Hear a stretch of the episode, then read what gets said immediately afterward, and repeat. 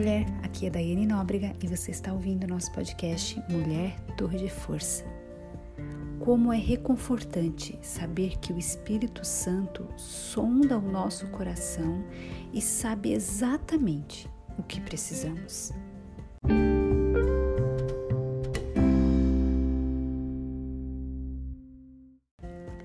Provérbios, capítulo 14, verso 1.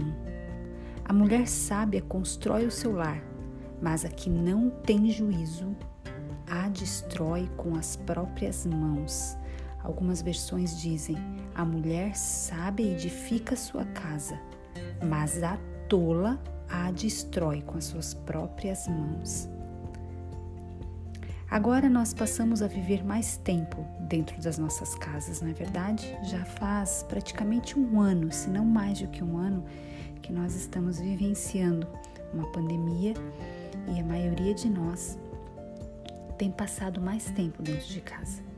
Mais tempo dedicado aos filhos, ao marido, aos pais, às tarefas do lar, refeições infinitas que você acaba de preparar o café da manhã, quando você veja são 11 e meia da manhã, você precisa começar a fazer o almoço, depois tem o lanche da tarde, depois tem o jantar e você fica envolvida com as alimentações da sua casa no seu dia a dia, não é verdade?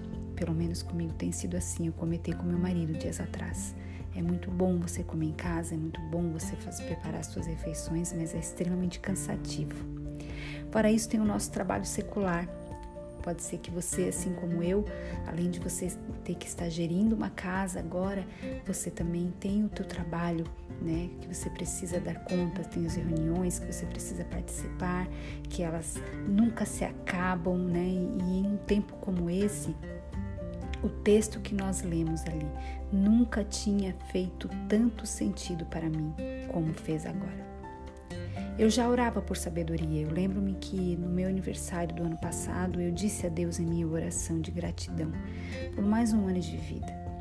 Eu disse: Senhor, eu te agradeço por absolutamente tudo, por você ter me sustentado até aqui, pois se não fosse por você, eu jamais estaria aqui hoje, eu jamais seria quem sou, jamais, teria jamais estaria onde estou. É, sim, eu, eu reconheço, Senhor, todos os dias da minha vida que a mulher que eu me tornei foi você quem reconstruiu. Eu segui dizendo ainda: Sim, meu amado Jesus, eu sei de onde você me tirou, você me transformou e me curou para que eu pudesse resgatar minha identidade original em você. Eu não tenho nada para te pedir, mas ainda assim me rendo e peço por uma única coisa: sabedoria. Dai-me uma porção extra dela todos os dias. Pois eu posso ter tudo, mas se não tiver sabedoria, eu nada tenho. Eu orava e clamava por isso, enquanto a água corria por sobre meu corpo no meu banho matinal. Eu lembro perfeitamente desse momento. Mulher, todos os dias peça a Deus sabedoria. Você pode ter todo o dinheiro que queira, pode ter alcançado a carreira e o status profissional que tanto sonhou.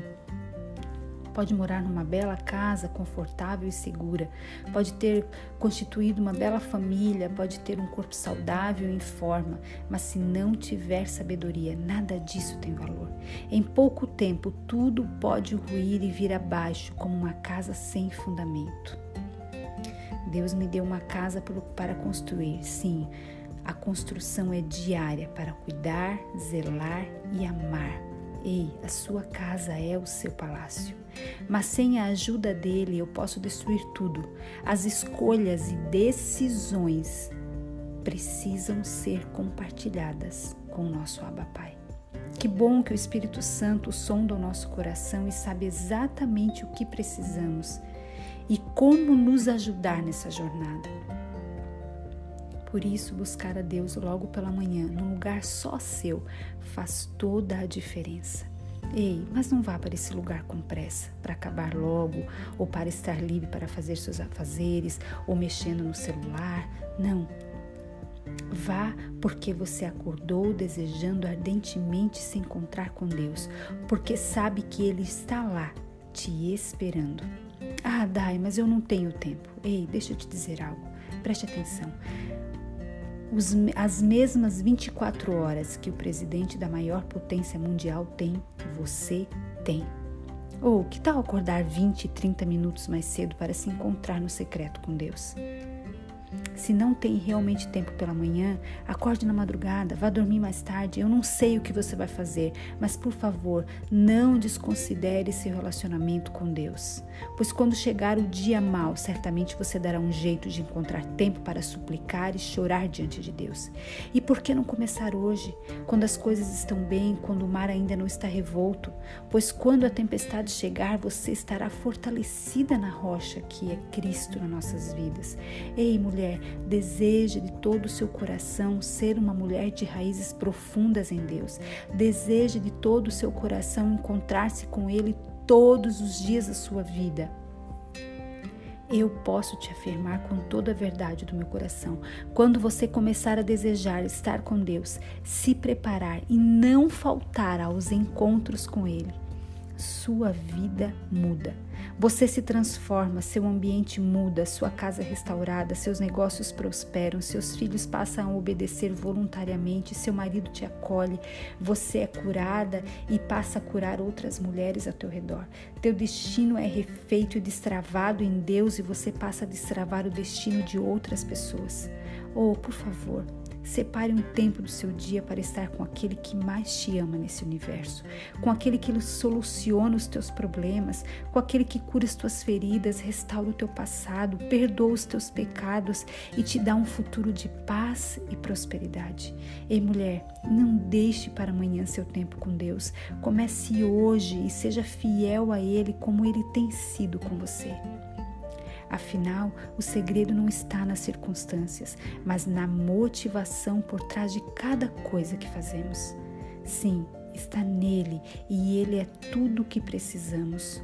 Pois, como nos diz lá no livro de Salmos, capítulo 27, verso 1, preste atenção: se o Senhor Deus não edificar a nossa casa, não adianta nada nós trabalharmos para construí-la. Ei, seja intencional nesse tempo com o Abba Pai. Mulher, você é forte e corajosa, você é uma torre de força.